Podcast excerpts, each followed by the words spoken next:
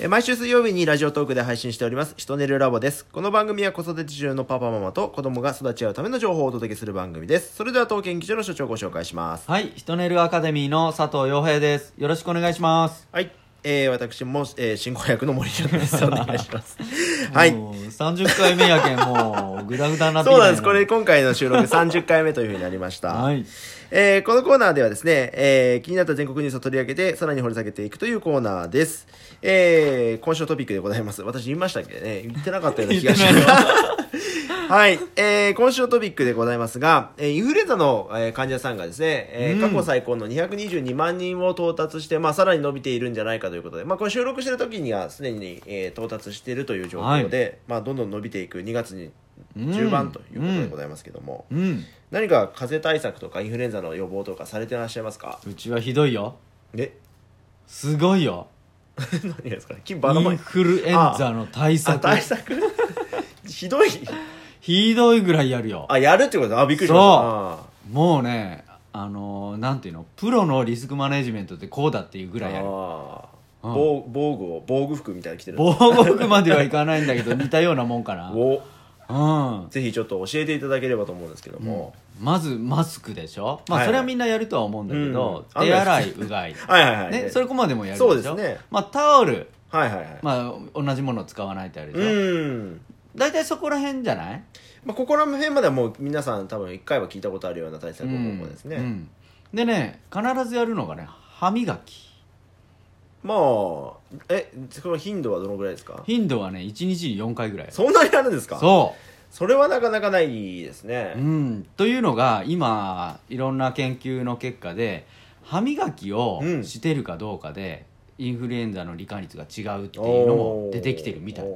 でもそれが本当かどうかわかんないんだけど、うちではあの試してやってみようということでやるようにしてるのとあの案外ね子供たちにそこまでやれって言ってもねやらないんだけど、ううん。うんちの子供たちはちょっとこう自分がかからないようにっていう意識をあの徐々に高めていくようにしててでこれも低学年の頃はねやっぱり何回もかかってたりとかうん。いろんな苦労をしながらインフルエンザが辛いものっていうことをやっぱり学んだの。うん。であの痛くて節々が痛くてだるくなるのはもう嫌だからかからないためにどうしたらいいのかっていうふうに変わってくると自分であのリスクマネジメントをかけ始めるっておいうかね。ー。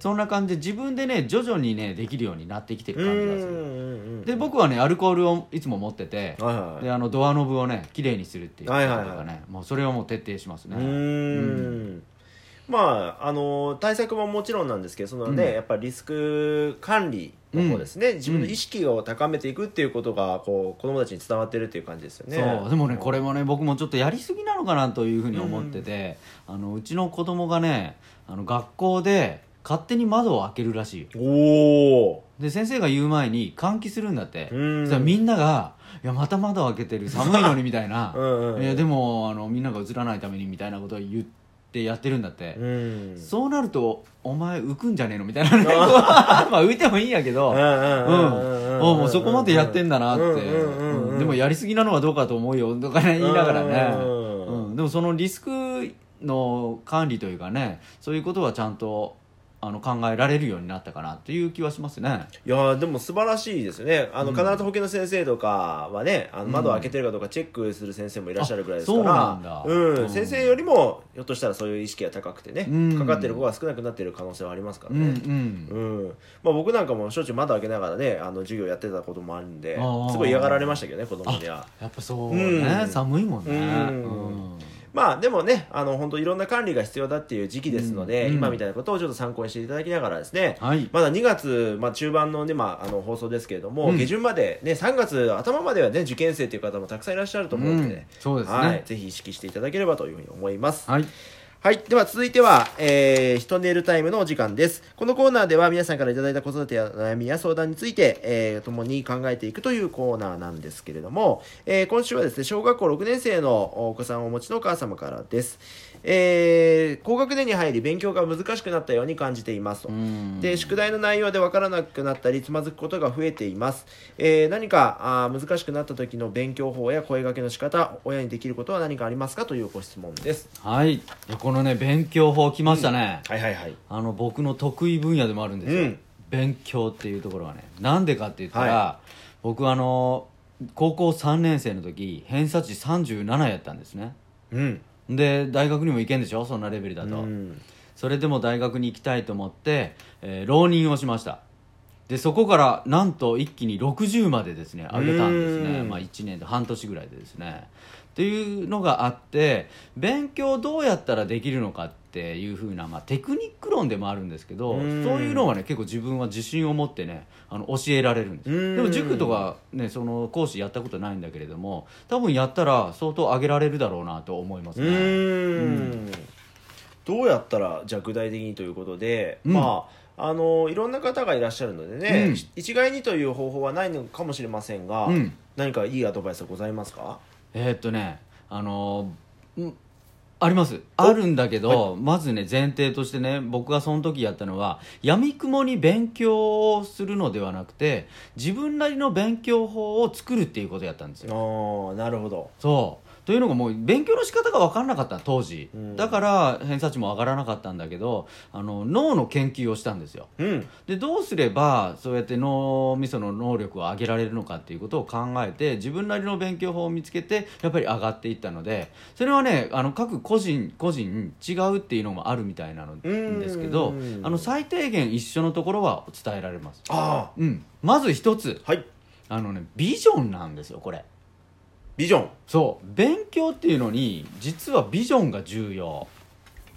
なんで勉強しているのかとか、うん。で例えばじゃあ勉強が上がったらどうなるのって。うん。子供は思いますよね。なんでこれやってんのっていうのを思いながらやっているのか。それとも自分はこうなりたいからああなりたいからこんなことしたいからこの勉強をやってるって思ってるのかで全然その吸収率が違うんですうねん。そう。もう血流が違うから前向きなのと後ろ向きなのかっていうのは。だからまず子供たちがなぜ勉強してるのかをあの大人が確認してあげるっていうのは結構重要だと思いますね。だからよくありがちなのが短期ビジョンあるじゃないですか、例えはいはいはいはい。ば英単語テストうん。100点取りたいとか、うんなんかそういうビジョンではないんですかね。それもねまあ一つはあるんだけどね、うんうんうん。その身近なビジョンっていうのもあるんだけど、うん。もっと遠くのビジョンも一回考えさせておいた方がいいなというふうには思うんです。なるほどなるほど。うん、僕自身はねそのなんで浪人してまで大学に行こうとするのかって言った時のビジョンっていうのは探検部っていうのが大学にあると。はい。そういう憧れを持って世界を見て回りたいとかいろんなとこ見て回って、うん。自分自身を成長させたいなっていう思いがあったうん。そういう思いがあったらなんかねワクワクし始めちゃって、うん。勉強するのが嫌だったんだけどそのビジョンに向かってやってるっていうふうに思い始めたら勉強がワクワクなっちゃった。おこれをやれば、うん。あの世界に行けるんだって思うから、うん。なんか楽しくなって、うん。ずっとできるようになっちゃったね、ん。っていうのもやっぱりあの仕事もそうだし勉強もそうだしこれ大人にも当てはまるんだけど何のためにやってんのかっていうのは本当に重要だと思いますね。でうちの子供たちにはな何のためにやってんのっていうのをは聞くんだけどでもそんなすぐ分かるわけないでしょ、うんだから将来何になりたいの？こんなことになりたいの？どういう遊びしたいの？とかいろんな切り口で先のことをちょっとこうイメージさせることがある。うん。でその時にうちの次男なんかは例えば、えーバスの運転手になりたいなとかと言うでしょ？じゃあそうするためには何したらいいんかなみたいなことを言いながらもしかしたら今学校でやってることって全部つながるんかもしれないよねみたいなこと言ってるとあそうなんだ。全然今勉強してることがつながらないと思ってたけどこれって自分の将来につながるんだとか言い始める。うんそうそう。だから今も大事なんだよね。へえっていうぐらいでちょっとずつ自分でビジョンを見始めるの見見始めるんでそういう声掛けも大事なんじゃないかなと思います。うん。うん、でそういうことが分かった上であとはね、まあ、勉強って言ったらねあの僕の時はやっぱ反復やったですね。反復。うん、あの分からないことがああるとかテストでうまくいかないことがあったらあの丸付けするでしょ？子供も先生たちもするでしょ？でそれ丸が多い方を数えるんじゃなくて、うん。僕は子供はねテスト持って帰ってきたら「どこ間違ったん?」っつって見るんね。で「ラッキーやな」って言うんですよ。お前ここが分からんかったんや。分からんかったことをいっぱい潰していったらどんどんどんどんできることが増えていくんやな、うん。でこれ間違っとったことが今分かってラッキーやねっていうような声掛けをしていくんですよねで多くの人たちが丸付けするときにここができんかったから悪かったっていうふうに捉えちゃう。うん。そうすると丸ばっかり見てそこをなんか数えていくんだけどそうじゃないね。間違ったところをいっぱい失敗したところにフォーカス当ててあげてこれを潰していけばいいんだなっていうふうに考えていくとあの勉強がまたねあの苦にならなくなるというかね。うん。あこれまた自分がプラスになるんだ。間違ったことがプラスになるからあまたそれが見つけられてよかったなっていうふうに思えるんで楽しくなっちゃう。そういうねなんかこう切り返しを子供にあの日常の中で教えてる。でそれを反復していったりするとあのいつの間にかできることが増えてるっていうことね。それ楽しいのやっぱり学びがね。そんな風に教えていくことも大事ですよね。うんで最終的に僕自身が挙げていったのはあの休むっていうことですね。休む。もう勉強したら疲れるんですよ、うん。脳みそが、だからもうあのしっかり寝る。うんうんそういうことにも時間を使うとかあと好きなことをするとか、うん。うんそのバランスも大事かなとは思いますね、勉強漬けにしないようにするのもあの親としては配慮してあげたいなと思いますね、はい。うん、いやーあの今、えー、3つですね、うん。ビジョン、反復、それから休むということで、えーアアドバイスをいただきましたが、まあ、あのあとはですねあの、まあ、いつもこの放送でも言ってますけどもね、うん。えーそれぞれ脳の作りがまたちょっと違ってるというところもありますので、まあ、その子に合う勉強何が一番入りやすいかってまたありますからね。またそんなことも、まあ、番組を通してですとか、うん。あーいろんなところでお伝えできればとはい。思いますね。はい。では、えー今週もありがとうございました。はいえーこの番組はですね、えーこういったお悩みや相談をですね、えー、人のアカデミーで検索していただきまして、LINE アットに登録すると送るよ送れるようになっておりますので、ぜひ、えーご応募いただければというふうに思います。はい。ありがとうございました。ありがとうございました